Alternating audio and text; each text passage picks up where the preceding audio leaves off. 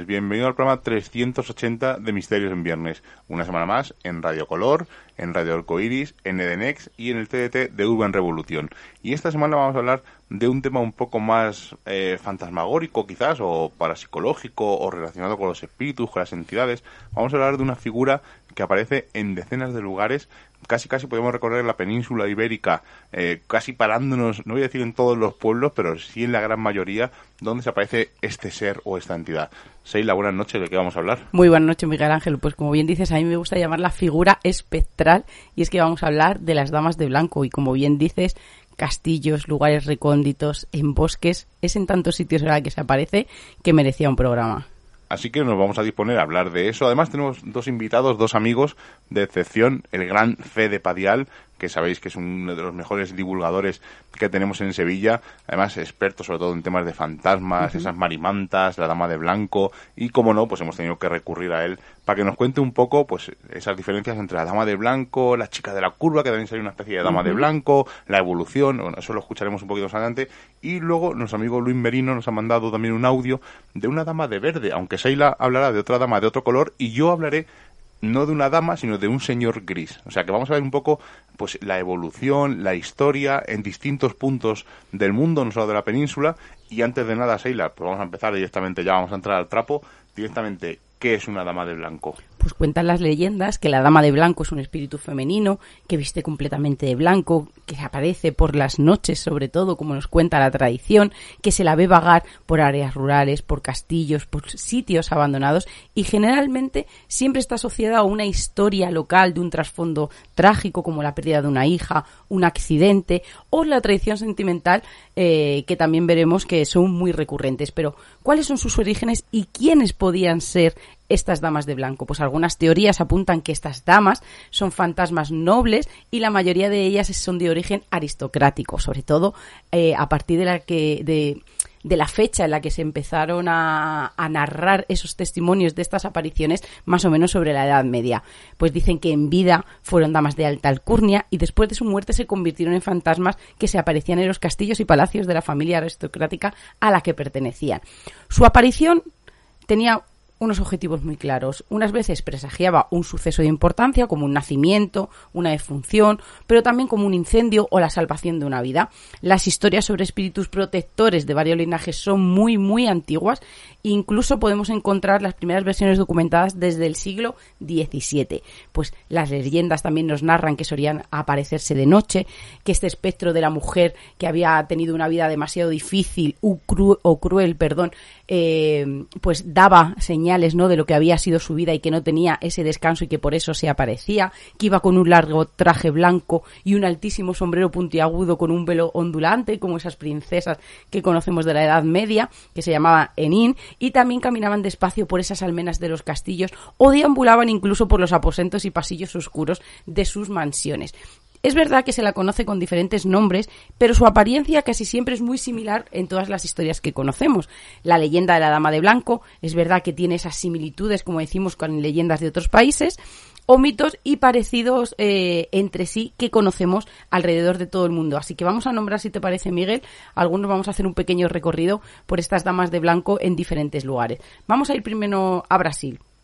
Y es que la leyenda, eh, a esta leyenda o estas apariciones se la conoce a esta mujer como la Dama Branca, incluso Müller de Branco en portugués, y se dice que es el fantasma de una mujer joven que bien o murió mientras daba luz a su pequeño o por causas violentas. La gente dice que aparece como una mujer pálida con un vestido largo blanco o con un camisón, y los expertos y los estudiosos creen que, la, que esta joven mujer fue asesinada por su padre o su esposo en un asesinato de honor.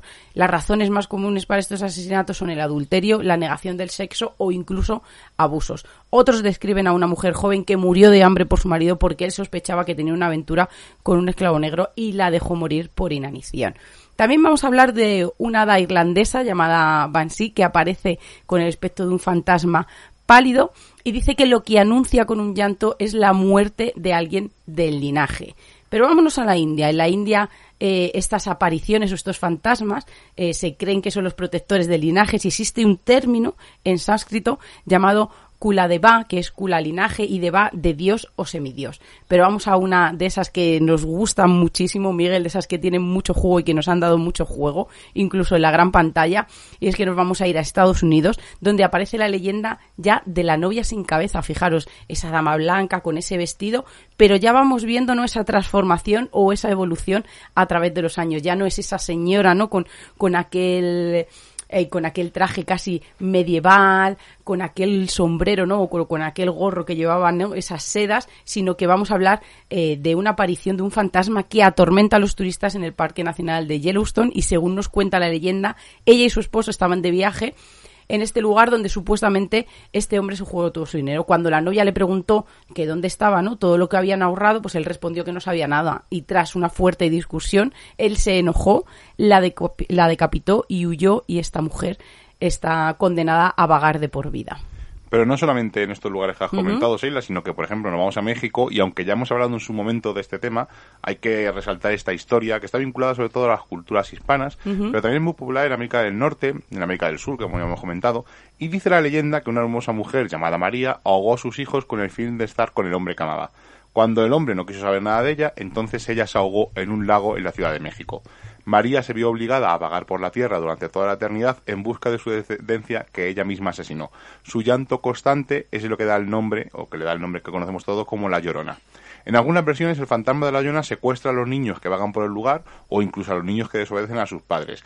Las personas que afirman haber visto su fantasma dicen que solo aparece en la noche cerca de los ríos o en los lagos de México.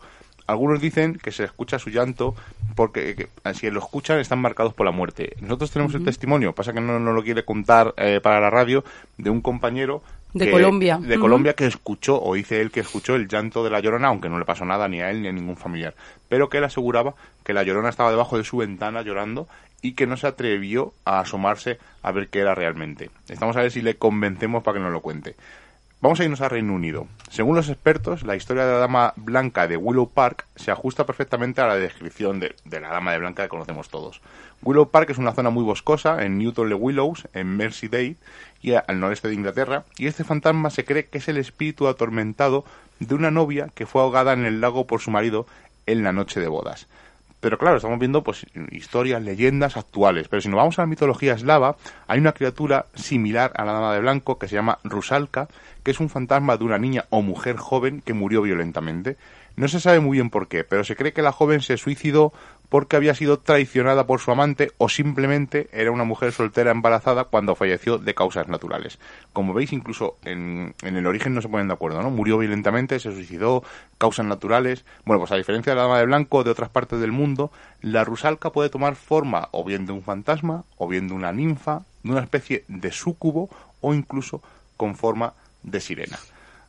Pero vamos, vamos a indagar un poco más en el origen de las damas de blanco y para ello, ya lo hemos anunciado antes, tenemos al gran divulgador Fede Padial, sabéis que está afincado en Sevilla, da unas charlas estupendas, ahora que ya estamos recuperando la normalidad, vuelve a dar charlas cada dos por tres, así que si estáis en Sevilla o cerca o hacéis un viaje a Sevilla, no dudéis en escuchar, si podéis, tenéis la posibilidad de escuchar una de sus charlas porque son magníficas. Así que sin más, vamos a charlar con nuestro amigo Fede Padial.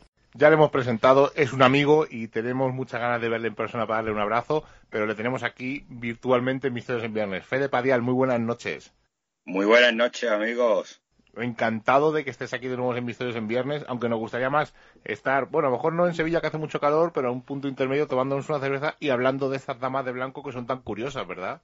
Hombre, es uno de los arquetipos para mí de mis favoritos. Después de la marimanta, que sabéis que tengo una predilección. Con esos espantos, claro que sí. Claro, dentro de los aparecidos y tal, la Dama Blanca es sin duda apasionante, quizás la que más, la que más se repite, y como ahora veremos, con unas peculiaridades muy, muy interesantes, y sobre todo, el fantasma femenino por antonomasia, ¿no? Ese fantasma femenino. Correcto. Y además, el jefe de esta noche eh, nos tiene acostumbrados traernos casos, casos, casos de esos que, nos dejan ¿no? Sin, sin, palabras. Pero esta noche nos va, como está diciendo él, nos va a adelantar un poco cómo es el arquetipo de, de, la Dama de Blanco. Nos va a hablar cómo ha sido su evolución. Así que, y yo lo primero que te quiero preguntar, Fede, eh, ¿qué función o qué es eh, o cómo nosotros tomamos a esa Dama Blanca dentro de nuestro folclore y de nuestras creencias? ¿Qué es para nosotros la dama blanca o qué significa eh, para nuestra cultura y ese desarrollo que ha tenido en nuestra sociedad? Bueno, eh, ante todo hay que decir que la identificamos como un fantasma, ¿no? Como un ser espectral, ¿no? Eh, aunque luego veremos que tiene sus matices, pero en general una dama blanca es un fantasma, ¿no? En sí, ¿no? Es una aparición. Es una aparición, ¿no? como hemos dicho, femenina siempre, ¿no? Es luminosa, no es un ser oscuro, no es un ser sombra, es siempre la representación que tenemos en el subconsciente es un ser como luminoso, va vestida, ¿no? Con un traje vaporoso normalmente, ¿no? Eh, curiosamente suele salir de noche siempre, ¿no? Eh, es su entorno. Y fijaros que sobre todo hay una cosa que la una a todas, que es el mensaje de advertencia. O la moraleja. Siempre la dama blanca te va a contar algo. Por lo tanto, es un, fantasma mensajero, un fantasma advertidor. Claro, porque esas apariciones bien sean en un principio, en a lo mejor un lugar determinado del que ahora nos comentarás, o ya posteriormente más relacionado con el mundo de la carretera, de los coches, bueno, de, los medios de transporte mejor, porque ahora veremos cómo ha ido evolucionando, siempre tiene algún trasfondo, ¿no? Tiene una especie de mensaje, una especie de advertencia. Exactamente, no es el, hombre, no es el típico espanto, ¿no? Ese que sale, asusta, eh, que no tiene sentido, y que no tiene sentido, ¿no? Que es un fantasma como muy aburrido, ¿no? Eh, este, que bueno, que también tiene su función que era de espantar gente de sitios determinados, ¿no? Un fantasma también muy utiliza el espanto, ¿no? Pero fijaros que la Dama Blanca mm, siempre nos va a dar un mensaje, ¿no? Mira, aquí en España tenemos multitud, multitud de leyendas. Bueno, yo creo que en toda Europa, ¿no? Sobre todo entre Europa y España quizás es la que más. En los países anglosajones hay una variante que es la Banshee, esa que ya es una mezcla, ¿no? Que es un fantasma que chilla, ¿no? Que asusta, ¿no? Que ahora veremos que en España también tenemos una Banshee, ¿eh? Pero bueno. Ahora, ahora después lo contaremos, que es muy curioso. ¿Y por qué está en España esa Banshee?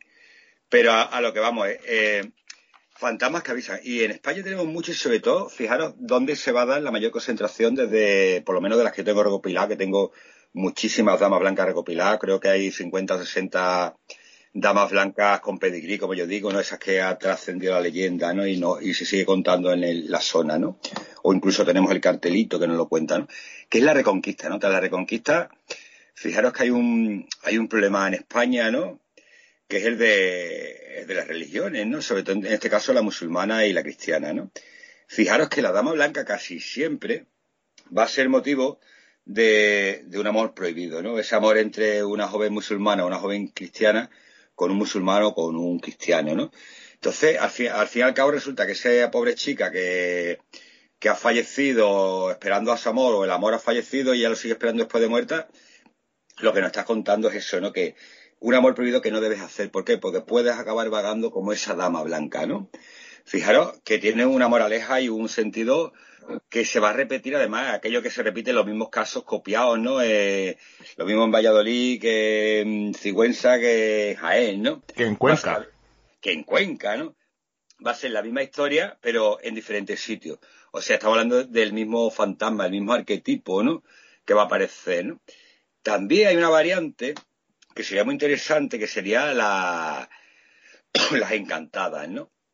Que, entonces esa, maldición de vagar como dama blanca vendría dada por ese, ese jugueteo, ¿no? Con la brujería, con, la, con las artes oscuras, ¿no? al final también pueden quedar encantadas, ¿no? De haber hecho esos tratos o esos juegos con, con, con, con, ese lado que no está bien visto, ¿no? Por la, lógicamente por la cristiandad, ¿no? En este caso, aquí sí te iba a contar un caso, el de la encantada de Segura de León, que a mí es que, además, me encanta esa encantada, ¿no? Segura de León es un pueblo de Extremadura, ¿no? tenemos un magnífico castillo santiaguista de la Orden de Santiago, que bueno, Templo de Santiago, santiaguista es lo que estaban por esa zona. Bien, pues este castillo es precioso, además, a ver si algún día me encantaría visitarlo con vosotros. Es un castillo muy peculiar, ¿no? El pueblo está hecho, de hecho, ha crecido alrededor del castillo, ¿no? O sea, es una montañita, el castillo y el pueblo alrededor, ¿no? De, o sea, de cuento, ¿no? Bien, pues este castillo cuando entra es muy curioso porque tiene un camino de ronda enorme y solamente tiene una entrada y una salida, ¿no? Que algo que dice, jo, qué raro, ¿no? Pues fijaros que la leyenda está hilada también con ese, con ese camino de ronda, ¿no? Y lo que dice la, la leyenda de la encantada de Segura de León sería que sería una chica que queda maldita, ¿no? Por, esos tratos con la brujería y con... Normalmente la brujería está asociada a las moras también, a las mouras, como le decía, ¿no? Que viene de duende, al final deriva en, los propios musulmanes, ¿no? Pero en fin, había, mucha hechicería, ¿no? Que se consideraba que era obra de, de, de los mouros, ¿no? O de mouras en este caso, ¿no? De hecho, hay muchas leyendas por allí de cuevas y tal que, que, siguen ideando este, esta historia, ¿no? Pero la cosa que nos vamos de la encantada. La encantada tiene una maldición la más de curiosa, ¿no? La maldición va con muy mala uva, porque resulta que esta pobre chica, esta pobre dama blanca, maldita, lo que tiene que hacer cada noche, o sea, ya cada noche, pues como buena dama blanca, se despierta y tal, ¿no? De su letargo, sale allá a pasar por la ronda del castillo y debe de contar todas las estrellas del firmamento antes de que acabe la noche. Claro, como eso es imposible, curiosamente ese camino tan largo, ¿no? Para que la muchacha vaya contando, es curioso, ¿no? Cómo lo han hilado con, con la propia arquitectura del castillo, ¿no? Y claro, esa mujer, pues claro, termina, se hace el alba, no ha podido contar las estrellas porque todos sabemos que son infinitas, y vuelve a recaer la maldición, ¿no? La otra noche, ¿no? O sea, fijaros, eh, cómo, cómo te da miedo, ¿no? Dice, cuidado, no vaya a brujería que puedes acabar como la encantada, ¿no? Dando vueltas. Es un, castigo eterno. Claro, además eterno, o sea, ese no tiene solución ninguna, ¿no? Porque es imposible que la pobre chica cuente esas estrellas de firmamento, ¿no? Pero fijaros cómo, cómo todas las vamos encontrando con ese, con ese handicap, ¿no? Que nos va a contar una historia, una advertencia, ¿no? Encontrar también, fíjate, encontrar también precipicios, por ejemplo, el Tajo de la Encantada, que eso está ahí en Málaga, en la ciudad de Bobastro, ¿no? Y bueno, pues te cuenta que en las noches de luna llena se puede encontrar el Tajo de la Encantada a esta chica peinando sus cabellos y con mirada triste, ¿no? Aquí que vemos, aquí podemos ver claramente una advertencia del peligro de ese precipicio, ¿no? Porque además es un, tú verás, es enorme, o sea, si te caes no lo cuentas, ¿no? Y es aquello como lo de las sirenas, ¿no? No te acerques al mar que hay sirenas, ¿no? Eh, una advertencia para que no te ahogues, ¿no? En este caso, está, está encantada. Independientemente, no vamos a entrar, como siempre digo, no vamos a entrar en existen las damas blancas, no existen. Nos referimos al, arquetipo, a la leyenda.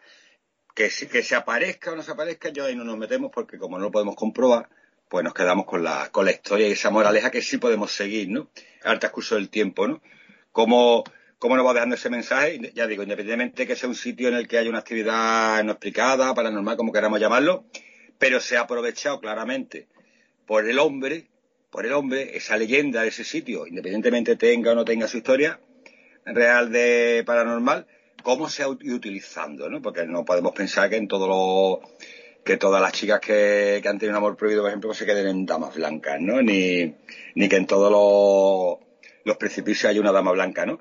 Pero, sin embargo, nos queda la historia, ¿no? Y fijaros que vamos hilando con que nos está advirtiendo de peligro, ¿no? Hay también otra variante que podríamos encontrar que sería ya un poquito más en el siglo XVI, XVII, incluso XVIII, que sería la historia de las emparedadas, ¿no? O sea, las infidelidades, ¿no? Porque las emparedadas suelen suele acarrear detrás una infidelidad, ¿no?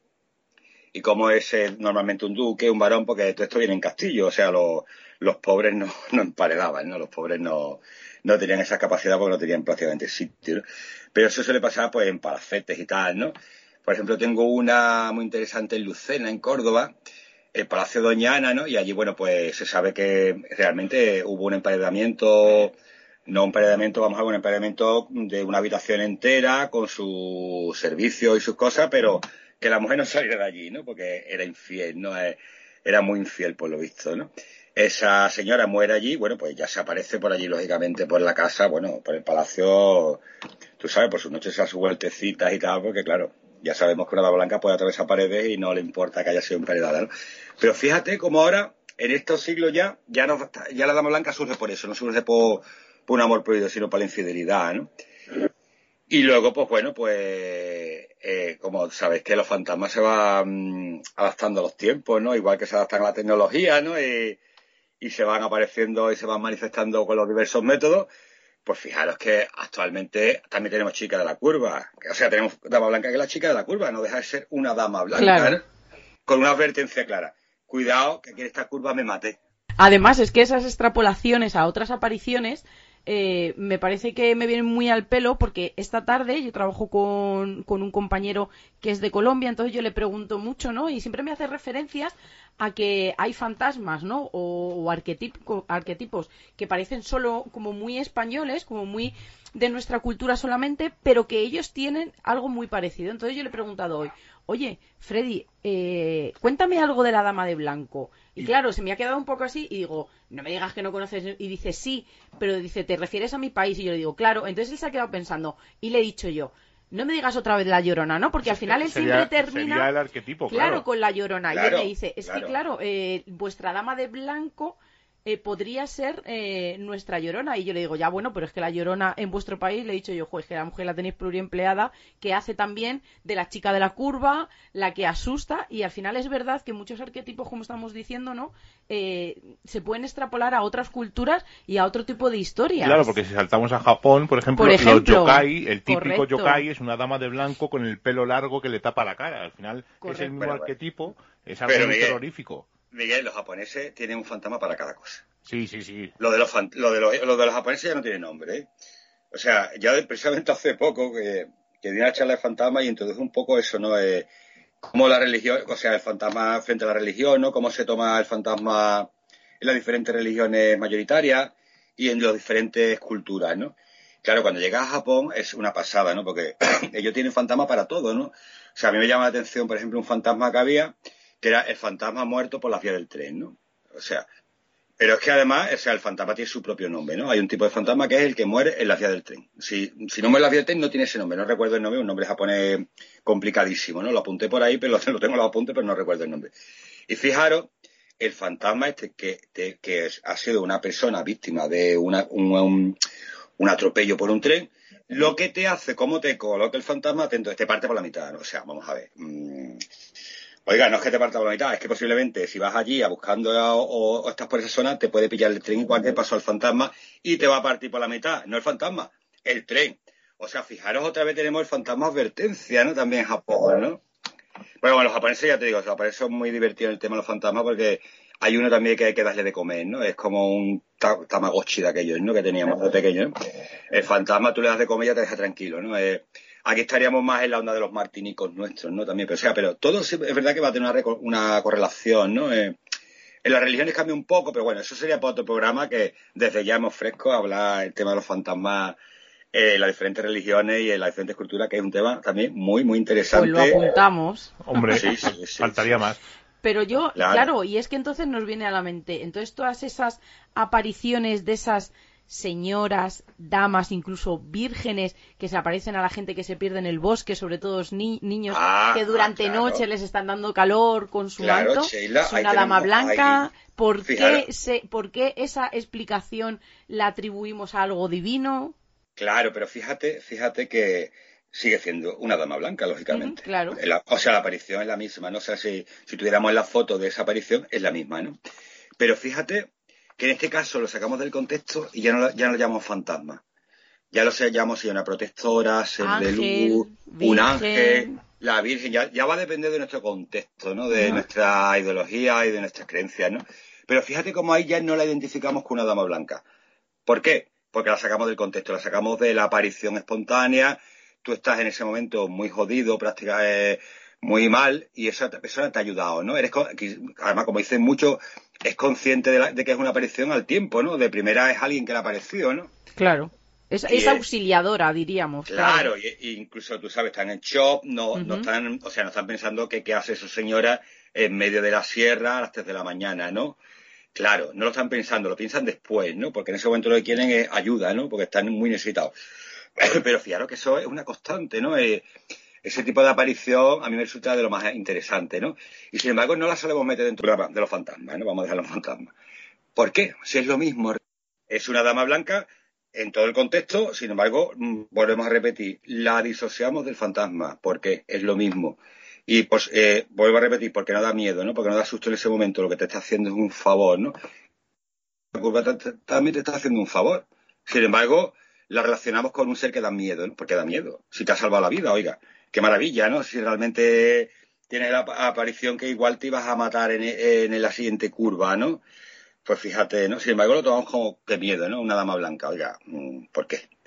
Pero bueno, que sí, que tenemos un fantasma muy completo que se ha sabido actualizar y bueno, y yo creo que creo que en el top de los favoritos debería estar entre los, dos o tres primeros de estar la dama blanca, por supuesto. Pues ha sido un placer tenerte aquí en Misterios en Viernes. Vamos a seguir contando algunos casos. Algunos compañeros nos van a contar algún caso más. Y desde luego te tomamos la mano tanto para el programa que nos has comentado como para ese viaje eh, contigo a esas tierras extremeñas para que nos cuentes historias y leyendas. Así que apuntado queda todo y esperamos que en este 2022, que ya parece que vamos recuperando un poco la normalidad, y si no para el siguiente, nos veamos muy pronto. Fede Padial, ha sido un placer tenerte aquí. Cuando Ojalá nos veamos pronto. Un abrazo, un saludo a los tres, un besito. Es una pena no tener, a, lo decíamos fuera de micro después de, la charla, es una pena no tener a Fede más cerca porque estaríamos mucho más tiempo con él, porque es una persona que tiene mucho que aportar, aparte de un tío cojonudo. Y nos pasa con muchos, ¿no? Con muchos amigos como Oscar y Raquel, que vivimos lejos la distancia, pero si viviéramos más cerca, pues haríamos más cosas juntas, y no solo del misterio, sino por la forma de ser, que somos afines al final, y, nos gusta, ¿no? Ese tipo de, de personas, y parece que congenian, ¿no? Es una pena, ¿no? La distancia que nos impide, pero bueno, gracias a, a, pues a la tecnología, a los programas de radio, a los programas, a los podcasts, a los congresos, pues de vez en cuando nos juntamos y es como cuando te juntas con, con viejos compañeros del colegio y al final pues haces un poco de todo.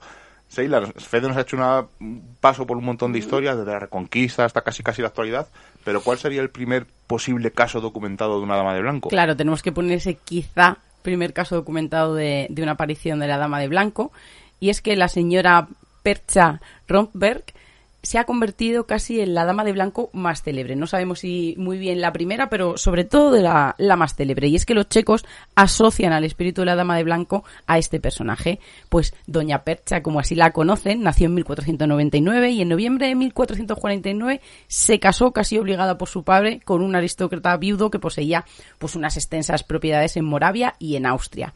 En el palacio donde la pareja decidió instalarse tras las nupcias, pues residía y mandaba la madre de su esposo la cual le hizo la vida imposible a la joven nuera todo esto unido pues a, a, un desamor que hizo que el marido empezara a detestarla, evitando la compañía de esta joven de su esposa y maldiciendo a todos los que le habían aconsejado casarse con ella. A esta situación también debemos añadir que el padre de Percha no pagó toda la dote pactada pues eh, la apenada esposa sufría humillaciones y ataques constantes, incluso llegó a temer por su vida con el miedo de que pudieran envenenarla. Para dejar constancia de esta situación, por si la pasaba algo, conservó unas cartas en las que describía todo lo que le estaba ocurriendo. Dicen que su pena era tan evidente que algunos hidalgos checos que la visitaban o se enteraron de cómo estaba sufriendo, la enviaban por compasión de vez en cuando algún dinero. En vano, ella imploraba continuamente a su padre y más tarde a su hermano liberarme del poder de esta gente maligna y tendréis el mismo mérito que si hubierais rescatado un alma del purgatorio. Y como podéis imaginar, nunca recibió ese auxilio por parte de, su familia y es que las costumbres de la época no permitían que la mujer se separase legalmente de su esposo. Así que viendo la negativa en 1474 decidió huir del palacio, dejando a su esposo una carta en la que le pedía que por favor le diera la libertad total. El marido enfureció de tal manera, Miguel, que cayó muerto al instante fulminado por una apoplejía imaginaros, ¿no? La situación, eh, ella apenada, se sentía culpable, pues dice que poco tiempo después se mudó a Viena, donde falleció en mayo de 1476 y fue enterrada en el viejo panteón de la familia en la capital austriaca. Y ahora sí es donde vamos a, comenzar con estas apariciones. Y es que las leyendas nos narran que Doña Percha se convirtió después de la muerte en el fantasma de la Dama de Blanco. Fue supuestamente un castigo por haberse negado a perdonar a su marido antes de que éste muriera. La Dama de Blanco empezó a aparecerse en las sedes que pertenecían a esta familia aristócrata con un manojo de llaves colgando del cinturón, presagiando futuros sucesos y dicen que cuando sonreía y lucía guantes blancos anunciaba un acontecimiento alegre, bueno, pero cuando calzaba guantes negros era inminente una desgracia o una muerte en la familia de los Romberg. La dama de blanco también velaba por los hijos de sus parientes y cuando las niñeras se dormían de cansancio dice que ella las tomaba en brazos y los acunaba. Además cuidó mucho del último miembro de la familia llamado Bock y una vez acunó en el palacio de Trebont al pequeño eh, una niñera nueva, pues eh, que no sabía mucho de la historia, la increpó diciéndole que con qué derecho ella tomaba en brazos al niño. Y ella dice que muy airosa nos respondió que con el derecho de hidalga del linaje de la familia. Dice que después se dirigió a esta ama de leche y le dijo que cuando el muchacho creciera que por favor le mostrase el lugar por el que ella parecía que siempre desaparecía de la estancia. Y la leyenda nos dice que una vez adulto el muchacho mandó abrir la pared en el lugar donde había desaparecido la dama de blanco y encontró allí ¿Qué crees, Miguel? Porque yo pensaba al principio que iban a encontrar su cuerpo emparedado y que no lo habían enterrado en dicho panteón. No sé, que, sorpréndeme. un tesoro con muchas monedas de plata. Y es que dicen que quizá nosotros mismos pudiéramos descubrir todavía un tesoro con la ayuda de la Dama de Blanco. Y es que en el castillo, en Bohemia del Sur, dice que se puede contemplar a día de hoy un lienzo que es de grandes dimensiones, donde la Dama de Blanco está representada en el cuadro con una varita en la mano derecha. Y es que esta varita apunta hacia un letrero escrito hacia unas letras con unos caracteres desconocidos que forman un semicírculo en el suelo. Y dicen que quien logre descifrar la inscripción contribuirá a que el alma de la dama de blanco encuentre su paz y en señal de gratitud la señora Percha revelará a su salvador donde se oculta otro tesoro. Pero vamos con otra leyenda alrededor de esta dama de blanco. Pues es que dicen que protestó en el siglo XX contra la ocupación alemana y durante la Segunda Guerra Mundial, cuando Bohemia estaba ocupada por los nazis, una de las organizaciones juveniles alemanas instaló en el castillo una colonia de vacaciones. Dice que en un momento una mañana dos chicas izaban en la torre del castillo la bandera nazi y dice que un día salieron las chicas a hacer su función diaria y que salieron de la torre chillando y corriendo. Decían que en la torre habían visto una figura blanca que parecía que las estaba amenazando. La monitora con, un, con unas voluntarias subió a la torre pero también volvieron corriendo porque vieron y pudieron confirmar lo que las chiquillas habían eh, atestiguado ¿no? y habían narrado. Y es que dicen que esta figura blanca les hacía como señas con un dedo. Pues hay que decir que desde aquel día la bandera nazi no volvió nunca más a ondear en la torre del castillo es una historia curiosa. Muy curiosa también, no hay que viajar muy lejos, sino vamos a desplazarnos al puerto de la Cruz Verde, que está situado, es un paso de montaña situado entre San Lorenzo del Escorial y Robledo de Chabela, y es conocido por estar emplazado a unos 1.200 metros más o menos por encima del nivel del mar. Este enclave donde numerosos vecinos sitúan la extraña aparición de una joven vestida de blanco. Algunos lugareños dicen que la han visto deambular sin rumbo fijo hasta desaparecer, mientras que otros afirman haberla oído llorar en alguna de las cavidades de esa carretera. Es la llamada o conocida como Dama de la Cruz Verde. Y al tratarse del espectro divisado en una zona cercana a la carretera, no son pocos los que la relacionan con la historia de la joven autotopista fantasma que también dicen que está allí. Esta leyenda, que se repite en muchos lugares del mundo, narra la desafortunada historia de una joven que tras fallecer en un accidente de tráfico aparece en noches de tormenta y cautiva al conductor que transita por el lugar. Según las versiones, puede tratarse o de un alma buena, ya que advierte de la peligrosidad de una curva cercana, como todos sabréis, o se monta en el coche, le dice ten cuidado en esa curva de mata yo, baja la velocidad, o incluso hace la, como dice la, hace la señal de que pare, o por el contrario, es un malvado espíritu que aparece y desaparece y provoca el accidente del pobre, el pobre conductor. Algunas veces los testigos cuentan que porta el traje de una novia desgastada. Como veis es el arquetipo de chica de la curva. Eh, durante mucho tiempo estuvimos valorando, tanto Seila como yo, en hacer una... Eh, hay alertas OVNI, hay noche de psicofonías, y queríamos haber hecho una especie de alerta chica de la curva.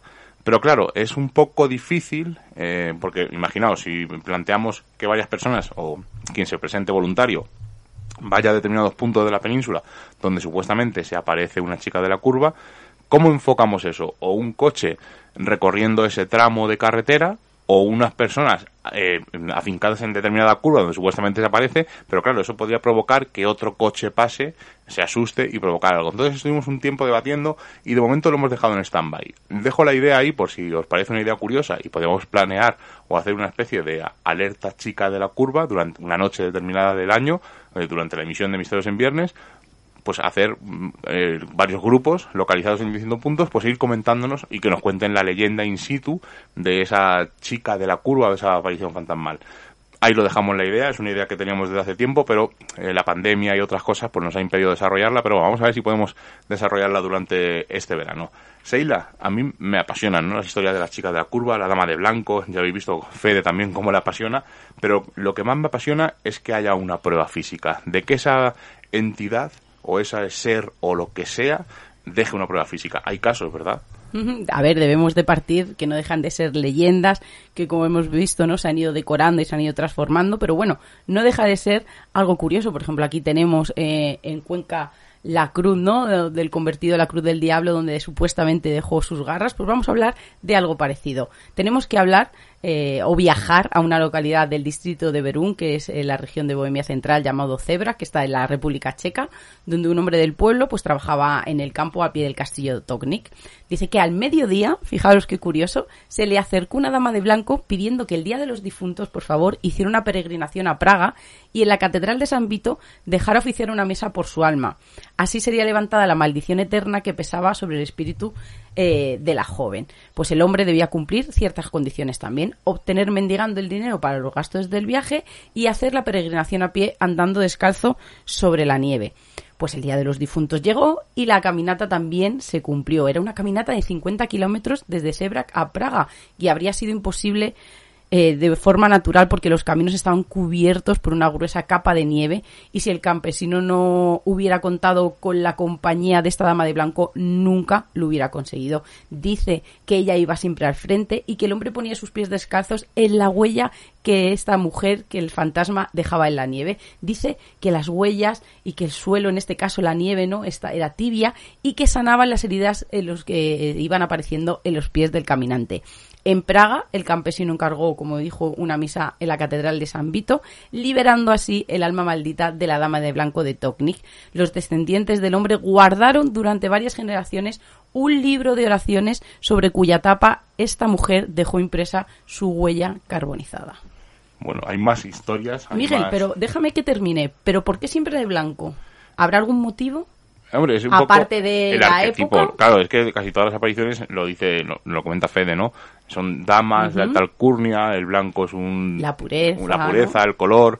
También el color de la mortaja en, claro. en ese momento. Pero es que los estudiosos, por ejemplo, en este caso, eh, de las tradiciones populares encuentran que este cuento o esta leyenda que tiene un profundo simbolismo y es que afirma que la peregrinación en pos de la Dama de Blanco a través de esa planicie nevada representaría para los antepasados paganos de los chicos eh, actuales el viaje al más allá y, sobre todo no esa llegada al mundo de los difuntos. Y también hay que decir que es que el blanco para los eslavos el era el color de luto y hace todavía más o menos unos 400 años los campesinos iban a los entierros vestidos de blanco, color que expresaba la pureza de las almas libres de todo lo oscuro y lo terrestre. Bueno, vamos a viajar a un punto de la península muy cercano a, bueno, cercanito, vamos a decir que está cerca de Cuenca, no hay, bueno, un par, tres horitas más o menos. Puede que pasemos por ahí este verano, puede ser que sí, seguramente la primera, segunda semana de julio hagamos un viaje relámpago a esa zona y vamos a hablar de la Casa del Castril, ya muchos sabréis de lo que estamos hablando. Es una historia de una dama de blanco, está relacionada con varios sucesos extraños en este edificio, lugar en el que varias personas aseguran que un espectro vestido de blanco recorre sus pasillos. Bueno, en la Casa del Castril habitaba el señor de Zafra junto a su hija, y este era un padre receloso al que no le gustaba que su descendencia recibiera pues visitas inesperadas y más aún si trataba pues de algún pretendiente. Según cuenta la leyenda, su hija se enviaba cartas de amor escondidas con su pareja gracias a la ayuda de uno de los sirvientes, hasta que en una ocasión el padre se percató de esas cartas y pensó que su hija y el sirviente, que era el paje, eran amantes. Su furiosa reacción no tardó en llegar, hizo mandar a ahorcar al sirviente en el balcón de su hija para que él suplicara justicia y mandó tapiarlo para que la joven quedase emparedada hasta su muerte, algo que, como ha comentado antes Fede, era frecuente, ¿no? Nunca más se volvió a salir, a salir de su habitación hasta el momento de su muerte, explica César Requensens, que es el director de Granada Secreta, que cuenta cómo algunas personas dicen haber visto al espíritu de la joven bailando y queriendo liberarse de una muerte tan cruel. Con el balcón tapiado, como hemos dicho, la joven quedó encerrada en su habitación como castigo por la deshonra que su padre, su padre perdón, entendía que había llevado a la familia lugar en el que permaneció supuestamente hasta su muerte, y algunas leyendas apuntan que sucedió poco después de que la joven, profundamente deprimida, pues tomara un potente veneno para acabar con esta situación. Como veis, es una historia, un arquetipo, y lo quería rescatar. Es una ciudad, está en Granada, está la Casa del Castril, y lo quería rescatar porque reúne un poco todo, ¿no? Lo curioso es que a veces dicen que la ven bailando, ¿no? Que es algo distinto. Y no es el único fantasma que baila, porque ha habido casos de fantasmas también que bailan. Lo que casi nunca ocurre es que un fantasma sea hostil, ¿no? Que ataque. Raras veces ocurre. Pero, Seila, tú has cogido un caso, ¿verdad?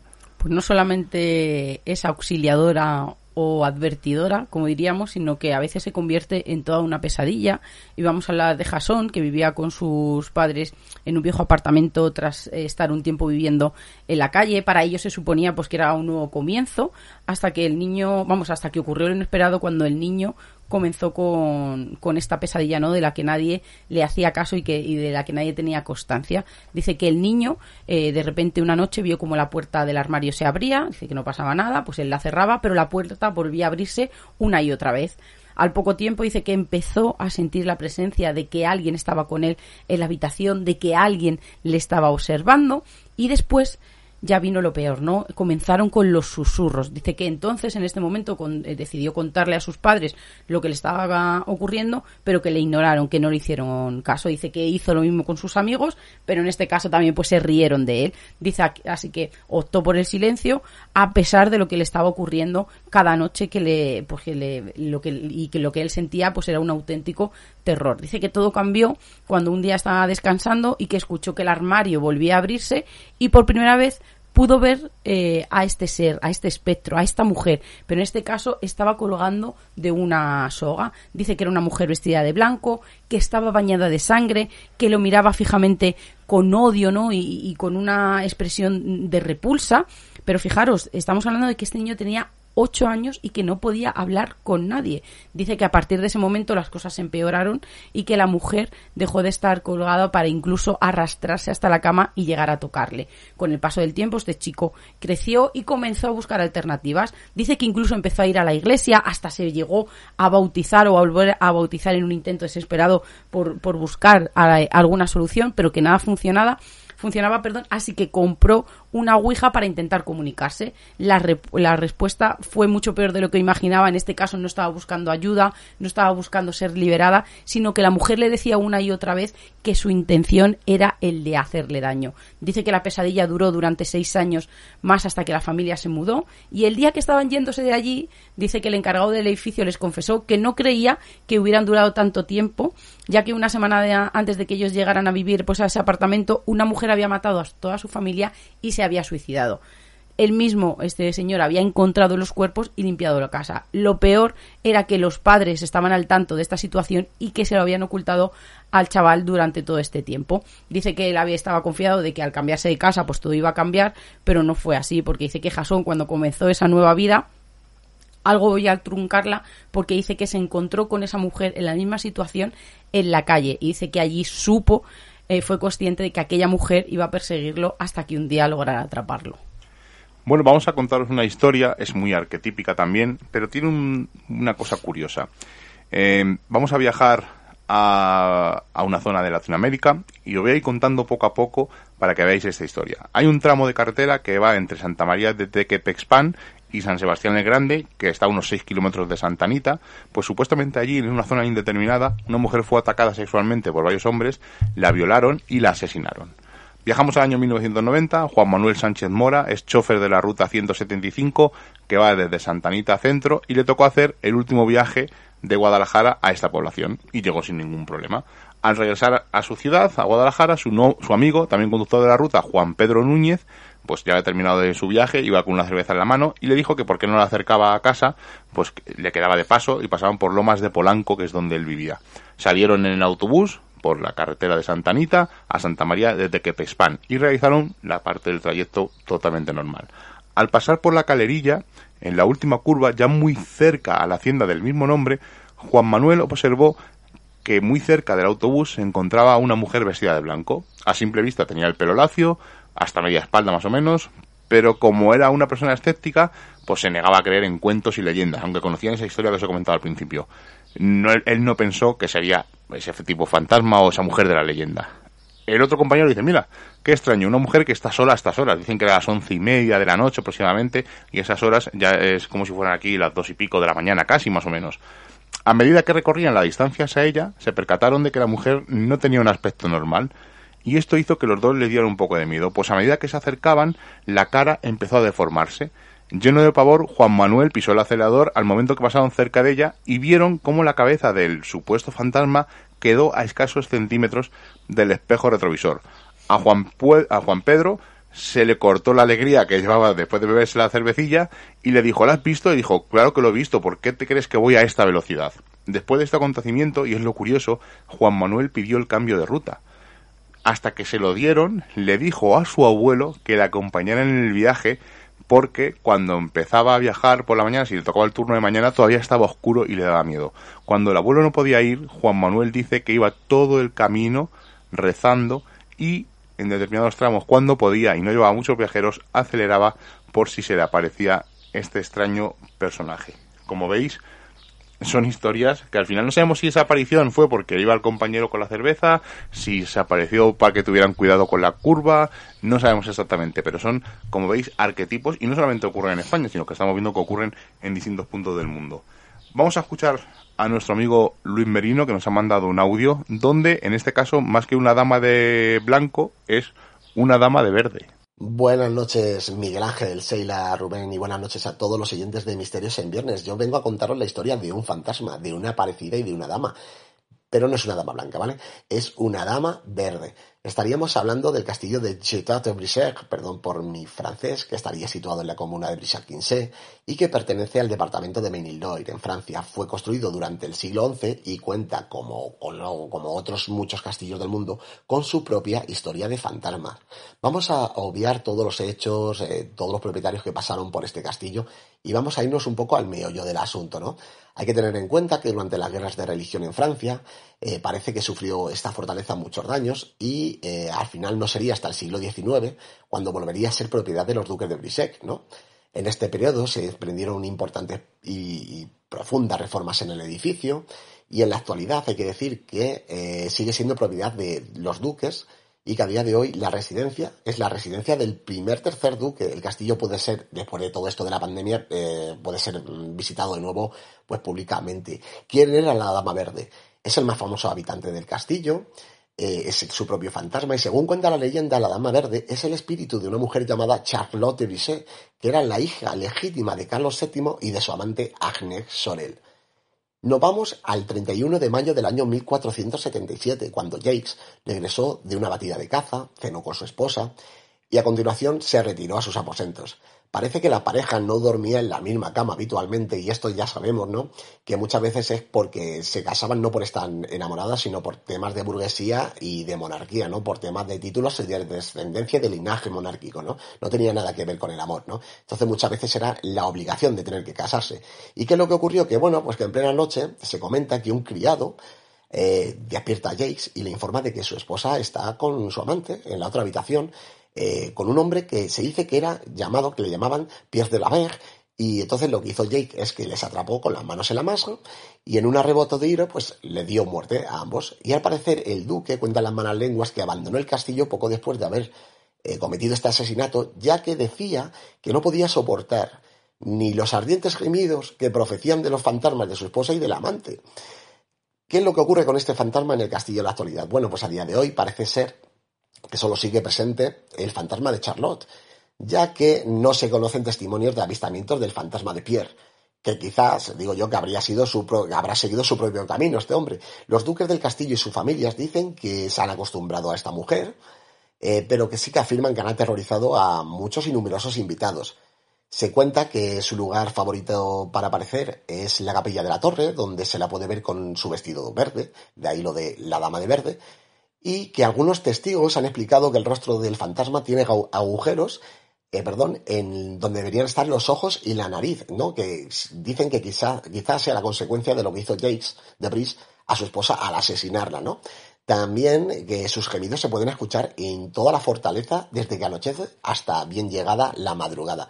Bueno, pues es una leyenda muy bonita, pero yo creo que de hechos reales más bien tiene poco, ¿no? Es una leyenda que ha sido alimentándose por el folclore y un poco la imaginación eh, para arroparla de ese romanticismo fantasmal, ¿no?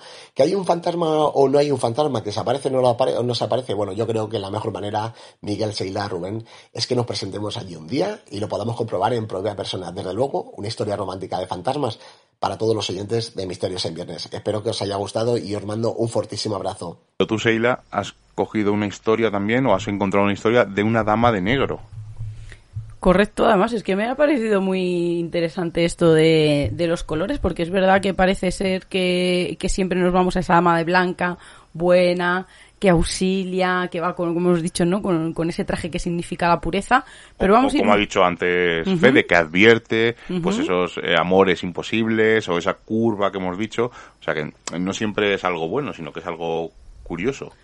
Pues vamos a irnos a, a Bohemia, al castillo de Valdec, a las faldas de la sierra y a mediados del siglo XVIII. Pues ahí existe una leyenda que cuenta que a medianoche o al mediodía también es posible avistar en el castillo una aparición blanca. Es un fantasma muy, muy peligroso. Si alguien se le cruza en el camino, lo estrangula.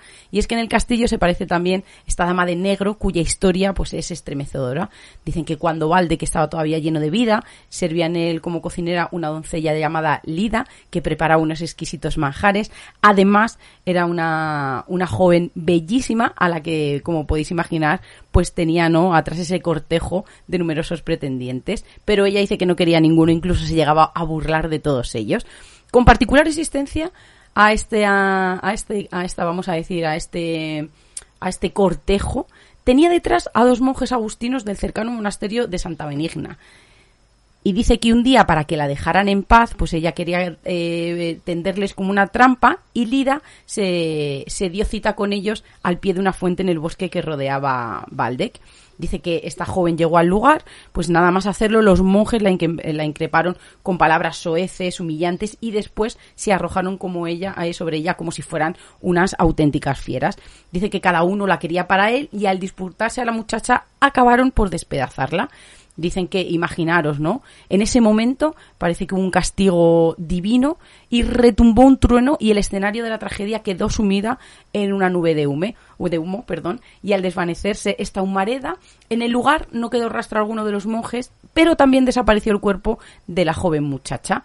Dicen que desde aquel día, desde aquel suceso, la gente tenía miedo de ir a la fuente porque decían que allí se aparecía el espíritu de la doncella Lida tomando la forma de una triste dama vestida de negro. Pues pasado algún tiempo, algunos valientes se atrevieron a acercarse a la fuente en cuyo fondo relucía de vez en cuando una moneda de oro. De esta manera la dama de negro quería atraer a alguien que la liberase de la maldición que le habían arrojado aquellos crueles monjes. La leyenda nos cuenta que la dama de negro aún no ha conseguido esta redención y que el fantasma también ten- tendría que deambular hasta que se rompa el badajo de la campana en cierta aldea cercana. Pero todas las campanas de los pueblos vecinos siguen repicando, así que esta señora, esta dama de negro del castillo de Valdec sigue esperando su liberación.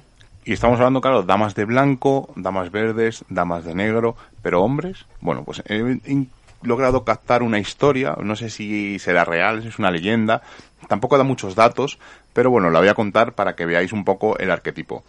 Eh, Lo vamos a hablar en la noche del 20 de noviembre de 1982. No nos dicen exactamente dónde. Es un viajante, un señor, va eh, a su casa cuando en un coche, cuando ve a un hombre haciendo dedo en la cuneta, haciendo stop.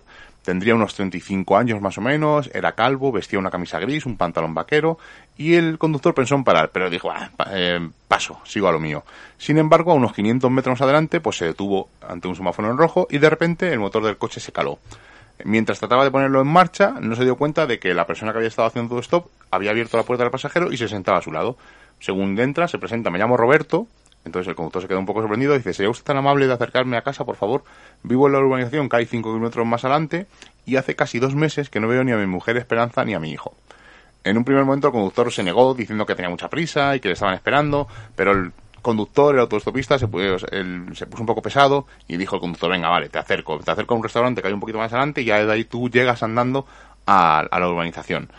El coche se puso en marcha, arrancó y este hombre pues empieza su trayecto. Es un breve viaje, como estamos viendo, porque no son ni 5 kilómetros. Pues el, el autostopista, el pasajero, le dice que conduzca con cuidado, que no beba, le dice que rece por él. Y este hombre pues empieza a hablar con él y empiezan a... No llegan a discutir, pero dice que por qué le dice esas cosas, ¿no? Cuando llegan al aparcamiento del restaurante, pues el conductor se detiene y le dice al hombre pues que se baje y empieza a hablar con él unas personas que están pasando al lado le ven a este hombre gesticular y le preguntan que si necesita ayuda. Y dice este hombre, no. Dice, pues estoy hablando con este pasajero que me he encontrado, que se ha montado en mi coche y que insiste en que le lleve a casa y le estoy que se baje, que ya le he dejado al lado. Cuando gira la cabeza, porque la estaban hablando por su lado de la ventanilla, cuando gira la cabeza hacia el otro lado, allí no hay nadie. El hombre se queda sorprendido, sale del coche, se sienta a las escaleras del restaurante y empieza a llorar de los nervios. Y claro, los, las personas que se han acercado pues se quedan mm, extrañados de lo que ha ocurrido y llaman al teléfono de emergencias, mientras que tratan de, pues, de tranquilizarle porque está en un, ataque de ansiedad. La ambulancia llega, le lleva al hospital y este hombre cuenta su historia a las enfermeras y a la policía que la atiende. Pues eh, claro, eh, la, la, policía, entre intrigados y un poco escépticos, que no creen lo que le está contando, van a la urbanización y van intentando localizar a esa mujer que ha comentado este hombre que se llamaba Esperanza. Logran localizar la casa, abre una mujer con un niño en brazos, se llama Esperanza, es la viuda de Roberto Valentín. Su marido, que era bastante calvo, como dice eh, la descripción del conductor cuando lo vio, llevaba una camisa gris y unos vaqueros el 6 de octubre de 1982, que fue el día en que murió en un accidente de automóvil en el lugar exacto de la carretera donde el, el viajante le había visto por primera vez seis semanas antes. Como veis, es una historia arquetípica, es un poco de ten cuidado con la curva, porque al final no dan más datos, no dan el nombre de la organización, no dan el nombre del lugar donde ocurre, ni el restaurante donde paran, pero bueno, es un poco el arquetipo y lo curioso es que no es la típica dama de blanco, sino que en este caso es un hombre vestido de gris. Y antes de contar, porque eh, pedí un poco en las redes sociales, tanto en el grupo de Telegram Misterios en Viernes 2, al que podéis acceder cualquier oyente de Misterios en Viernes, donde hablamos de misterios, compartimos programas de radio, hablamos un poco de todo, eh, pues pedí en las redes sociales mmm, si conocía gente, eh, testimonios o historias de damas de blanco. Nos llegaron varias. Es un poco triste lo que voy a contar, pero es, es la realidad al final, lo que ocurrió. Lo puse en Facebook y eh, tanto Luis Merino como Fede me dijeron, oye, lo que necesites. Nuestro amigo Rafa Cabello eh, empezó a contar una historia mmm, relacionada, que luego la voy a contar ahora, sobre una chica o un chico de la curva donde realmente no era tal, sino que era otra, otra explicación, que ahora la comentaré. Y eh, empezaron a tener un rifirrafe entre Rafa y Álvaro del grupo Aipus, eh, que al final perdieron incluso las, las, maneras ambos, sobre todo más, un poco más Álvaro, eh, porque decía que él tenía el testimonio de una, de un familiar que le había ocurrido eh, ver a esta chica de la curva, una dama de blanco, y habían tenido un accidente a raíz de esta aparición y se enzarzaron entre un debate, perdieron las maneras y, y, es una pena, ¿no? Que al final la gente que vea el tanto mi muro, porque yo al final no he borrado nada, pues que entre, ni entre nosotros nos ponemos de acuerdo, pues al final ve que estas afrentas personales, pues claro, no podemos dar una imagen de seriedad.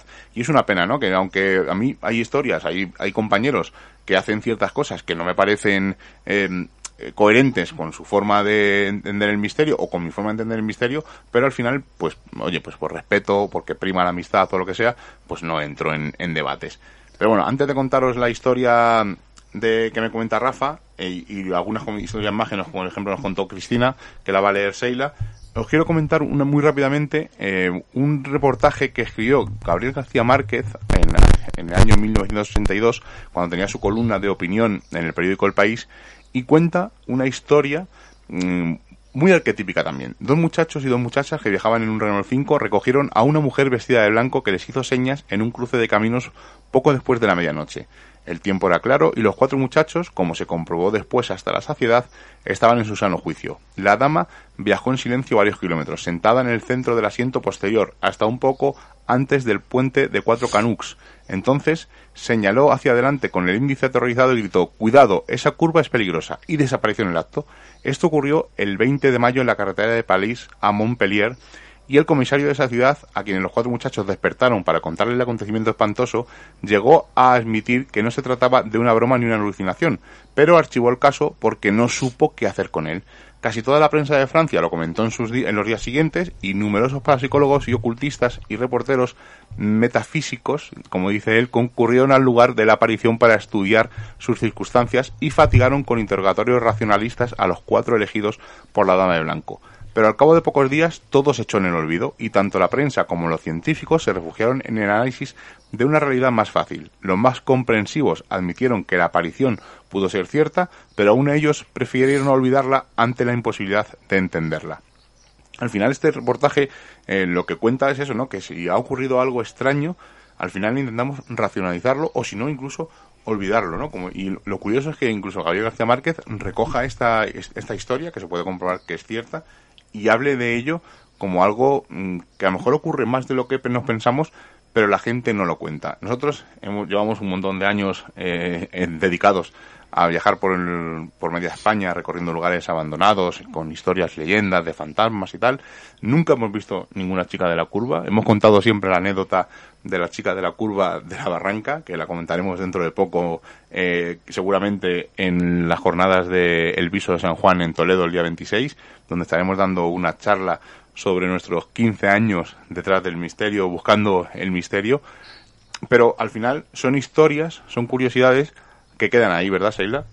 Sí, además es que cuando hablamos de testimonios es un poco complicado, porque cuando uno cuenta de primera mano, de segunda mano, en este caso como, como con familiares, ¿no? Pues es muy difícil el poder desgranar otras posibilidades y cuando viene alguien de fuera hacerlo, pues la verdad que no lo digo por este caso en particular, sino lo digo en general, ¿no? Cuando los casos propios o, o que han ocurrido a gente muy cercana, pues eh, parece que, que, son muy complicados de desgranar, ¿no? Y yo creo que, que al final, como dices tú, ¿no? Pues eh, las leyendas, parece que las leyendas, como son más antiguas, están ahí, pues nadie dice nada, disfrutamos de ellas, pero los testimonios parece que estamos obligados a, a realizar un juicio y yo creo que no, que no estamos en lo correcto, ¿no? Se pueden analizar, se pueden abrir diferentes posibilidades, pero yo creo que, que son experiencias complicadas y como dices, ¿no? Llevamos más de 15 años tras el misterio y son muy poquitas las cosas que podemos reportar, no paranormales, sino anómalas, pero sí que es verdad que el germen de las leyendas nos sigue llamando eh, la atención como el primer día, incluso más, y, y tenemos algunas cosillas, ¿no? O detalles incluso con, con anécdotas que, que, de, que, llevamos a nuestras espaldas ¿no? y que algún día sacaremos de, de la mochila. Pero aparte nos ya hemos comentado que algunos compañeros nos mandaron también uh -huh. algunas curiosidades, algunas historias de damas de blanco y Cristina nos cuenta una, ¿verdad? En el grupo de Telegram. Pues vamos a comenzar con Cristina. Nos dice que no es una experiencia directa, que es una historia que, que la han contado y nos dice, conozco a un hombre que estuvo rodando un capítulo piloto de una serie en el Castillo del Monte y contaba que de noche tenían muchos fallos eléctricos con el equipo que dificultaban el rodaje, que los trabajadores tenían miedo por la leyenda que circulaba de las apariciones de la dama de blanco de ese castillo que e, era no sé cuál reina o noble que vivió allí, no recuerdo cuál, y eso es todo lo que recuerdo. No creo que de mucho para el testimonio, pues claro que sí, porque hemos encontrado eh, algo, además ella nos dice que la gente va a trabajar a rodar allí de noche y se le va mucho la luz sin explicación alguna. Pues hemos buscado un poquito, vamos a resumir, y es que nos dicen que entre los espíritus más inquietos se encuentran algunas ilustres damas que no consiguen descansar a gusto y una de ellas es Eugenia de Montijo, la famosa emperatriz esposa de Napoleón III, quien restauró el castillo de Belmonte en Cuenca y cuenta que siguió habitándolo después de muerta. Dice que el mismísimo Charlton Heston dio fe de ello cuando eh, se estaba rodando el Cid. Dice que en un momento se quedó paralizado en medio de una escena y cuando el director preguntó qué ocurría, el actor juró haber visto una extraña mujer en la torre del homenaje donde supuestamente no había nadie y dice que al menos no era de carne y hueso. Los extras que andaban por allí ni siquiera se inmutaron, ni siquiera mostraron sorpresa. Sabían de sobra que cuando se entra en el castillo que en su día restauró la emperatriz, esta puede aparecer en cualquier momento. Es verdad que en Belmonte hay muchas historias de apariciones espectrales y entre ellas contamos con esta dama de blanco que pertenecería a Eugenia de Montijo. Además dice que se aparecen también como en una almena, sentada también como en una especie, en uno de los torreones, que hay una especie de banquitos de piedra en unas rejas. Así que yo creo que es una leyenda, una historia que, que le agradecemos a Cristina que haya rescatado porque a nosotros nos toca muy de cerca. Rafa me dijo, tengo una fotografía de una chica de la curva. Estoy hablando de Rafael Cabello. Cuando digo eso, digo, ¿cómo? Mándamela. Me la mandó por privado y dice, y ahora te voy a contar la historia. Aunque luego lo puso en, el, en uh -huh. mi muro de Facebook. Eh, dice que en una de las carreteras, en la carretera antigua del aeropuerto viejo de Sevilla, pues que se aparecía el supuesto, una supuesta entidad de un niño fantasmal. Eh, este hombre, Rafa, dice que se desplazó allí precisamente para ver si podía ver esa entidad y poder fotografiarla. Y la fotografió. De hecho, la, tengo la foto, la subiré al grupo de, de Telegram de Misterios en Viernes 2. Y me dice, es un trozo de plástico de los que ponen en los invernaderos industriales que se soltó por un día de mucho viento y estuvo volando por la orilla de la carretera hasta que se enganchó en un árbol. El que pasaba de día, pues veía exactamente lo que era, pero el que pasaba de noche con las luces encendidas, pues ya te puedes imaginar el pedazo de susto que se llevaba. Curiosamente, se agarraron a las visiones de la gente que había pasado de noche por el lugar y desestimaron las explicaciones reales de lo que estaba pasando. Está comentando un poco lo que ocurrió en el ambiente de Sevilla. precisamente era al salir de una curva donde se quedó enganchado el trozo de plástico sobre las ramas del árbol y ahí contaron la historia de ese niño que se aparecía. El niño supuestamente murió en un accidente de moto, se aparecía en la carretera y cuentan una historia relacionada con esto. Lo curioso es que este hombre, Rafa, va a hacer, eh, vamos a decir, la investigación, porque esto es una investigación, él se va allí, hace las fotos, em, empieza a hablar con la gente de los alrededores y comenta que, realmente lo que había era pues un cacho de plástico y que claro con la iluminación de los coches pues eso da yuyu no de hecho me mandó varias fotos de donde había salido incluso el plástico porque de la curva de los invernaderos a la curva donde se enganchó, pues habría como unos 500 metros más o menos. Y claro, dice que en la zona, donde, la curva donde aparece, me mandó luego una foto, dice, la, la foto que te mando no tiene casi forraje de matojos y árboles, pero eh, esta realmente, eh, al ser una carretera antigua, está llena de árboles y de matojos. Por lo tanto, claro, el que iba con ese coche de noche en esa curva donde supuestamente ocurría algo extraño, pues al ver ese, esa imagen, pues al final el susto, como os imaginaréis, era morrocotudo. Y aparte de, de Rafa, Manuel de, Mija, Manuel de Miguel Toajas me dijo, cuando vas por lo que era la, autopista Sevilla-Cádiz, a la altura del pueblo de las Cabezas de San Juan, hay un área de descanso y una gasolinera anunciado por un cartel muy grande que se llama El Cerro del Fantasma. Me dice que hay gente que dice que pasan cosas. No me ha dado tiempo a indagar mucho sobre esta historia. Dicen también que hay una aparición en un tronco de una virgen, pero ya se ha desmentido que es una pareidolia. Pero seguiremos indagando sobre este lugar porque parece que tiene cosas un poco curiosas, ¿no? Además ese cartel anunciando el, el cerro del fantasma. Veremos a ver qué historia tiene y muchas gracias a todos los que nos habéis mandado. Barto, Barto incluso en el grupo también nos dijo que él trabaja en un hospital y que dice que ha habido apariciones de monjas, pero que no lo ha podido eh, constatar y que indagará un poco más eh, en la historia. Nos marchamos, Sheila, porque al final eh, pensábamos que no iba a darnos casi casi a contar tiempo todas las historias. Hemos tenido que hacer un poco de versión extendida, que la podéis escuchar en iVox. En, en, ya sabéis que en directo estamos un poco más, más limitados, así que tenemos tiempo de leer todavía los comentarios del programa de la semana pasada de que estuvimos hablando de Stranger Things, si está basado en hechos reales o no. Y la jaula de Pandora nos dice, muy buen programa, yo soy de esos que no han visto las series que habéis dicho. Un saludo. Pues oye, estás perdiendo ahora mismo el tiempo, a no ser que no te interese eh, pues las series, el cine, etcétera, pero si no, son series recomendables que se pueden ver y se pueden disfrutar, ¿verdad, Seila? Oye, pero es muy curioso porque que no le haya visto la serie y le haya gustado el programa, pues es que era que tenía un poco más de contenido. Además, en, Facebook, eh, no me acuerdo cómo se llamaba eh, nos, nos, dio las gracias porque dice que al principio no quería escuchar el programa por si había spoiler y que gracias por pensar en todo. No, por supuesto que no. Además, yo creo que eh, Miguel y yo odiamos los spoilers, así que no, no podíamos hacerlo y menos con una de nuestras series favoritas. Vámonos con Luis Merino que vea Incógnita Radio. Yo me quedé en la segunda temporada por falta de tiempo. Es una gran serie, he tenido la oportunidad de jugar al videojuego. Es el típico pixel de los 90, pero entretenido. Estaréis contentos vosotros en vuestra salsa y a mí recordándome mi vena friki. Un saludo, familia. Tambor dice, buen programa, empezaré a ver la serie. Por cierto, ya tengo el álbum, el álbum perdón, de Lázaro y está de cine. Un abrazo, equipo.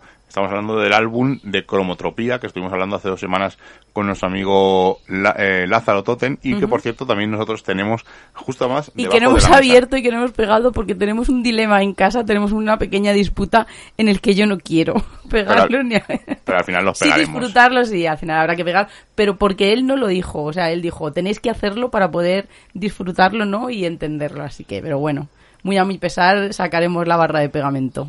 Mogur no dice, como jugador, Dungeons, se dice Miguel, no soy objetivo, pero es una seriaza. Esa escena final de la temporada 3 brutal. La historia interminable nunca tendrá mejor homenaje. Muy ameno y corto. Un abrazo, crack. Por cierto, de la historia interminable van a sacar un musical en Madrid, mm. eh, no sé si es en octubre o en noviembre. Lo que pasa que... Eh, Qué maravilla, mira, se me han puesto los pelos de punta. Bueno, depende, porque hay musicales como el de Queen o el de Mecano que son espectaculares, pero por ejemplo el de los hombres G se quedó un mm, poco frío. Entonces, eh, vamos a ver qué opina un poco la gente para ver si podemos ir a verlo o no.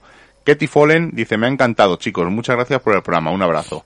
Cristina Blanco Moreno me ha encantado. Hay muchas cosas que se me habían escapado y me ha gustado saberlas. Se me ha hecho corto. Un abrazo. Miguel nos dice, de momento solo vi el primero. Este fin de me pondré manos a la obra. El episodio empieza a terminar muy fuerte. Muy buen programa.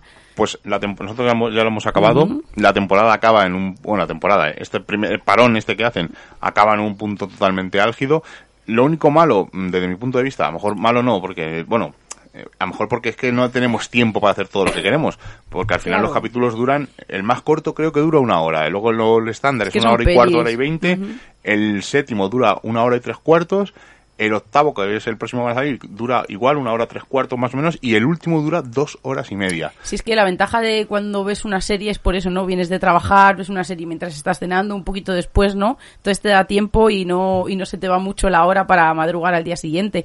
Y con Stranger Things pues pasa que al final tienes que verlo y cuando te quieres dar cuenta pues son las 2 de la mañana. Que por cierto, esta semana ha estrenado Parque Jurásico, la última, vamos, Jurassic World Dominion, que también son dos horas y media en el cine. Y mm, por lo que estoy viendo por las críticas es un poco dispares, ¿eh? Hay gente que dice que es la mejor secuela de Parque Jurásico, vamos, de Jurassic World, que tampoco sería difícil, y otros dicen que es la peor de toda la saga. Eh, En otra ocasión ya habría sacado mi camiseta para ir al cine y todavía está guardada en un cajón. Bueno, pero este, intentaremos remediarlo este domingo, a ver si nos Sí. podemos acercar a ver Jurassic World y ya os comentaremos nuestra opinión en un próximo programa de Misterios en Viernes. Y ya sin más, nos marchamos, Seila, porque ya nos hemos pasado una hora diez. Al final la versión extendida que nos pide Bueno. muchas veces la gente, bueno, pues aquí tenéis una versión un Un poquito, más extendida. solo, un poquito. Y volveremos, lo que sí seguro es que la semana que viene volveremos, lo que no sabemos si es en directo o no, estamos ahí un poco liados con varios proyectos y os comentaremos según avance la semana, pero seguramente, eh, lo que no, lo que vamos, seguramente no, seguro que estaremos el viernes a las 11 en Radio Color, en Radio Arcoiris, en Edenes y en Urban Revolución. Así que Seila, hasta la semana que viene. Hasta la semana que viene. Como ya hemos pasado el umbral mágico de la medianoche y nos reclama el misterio, nos ocultamos nuevamente en nuestras guaridas a seguir con nuestra vida mundana. Y la próxima semana nos volveremos a encontrar con nuevos temas del misterio, los cuales no revelaremos en su totalidad, porque recordad, estáis escuchando en Radio Color, en Radio Arcoiris, en Edenex y en Urban Revolución Misterios en Viernes. Hasta la semana que viene.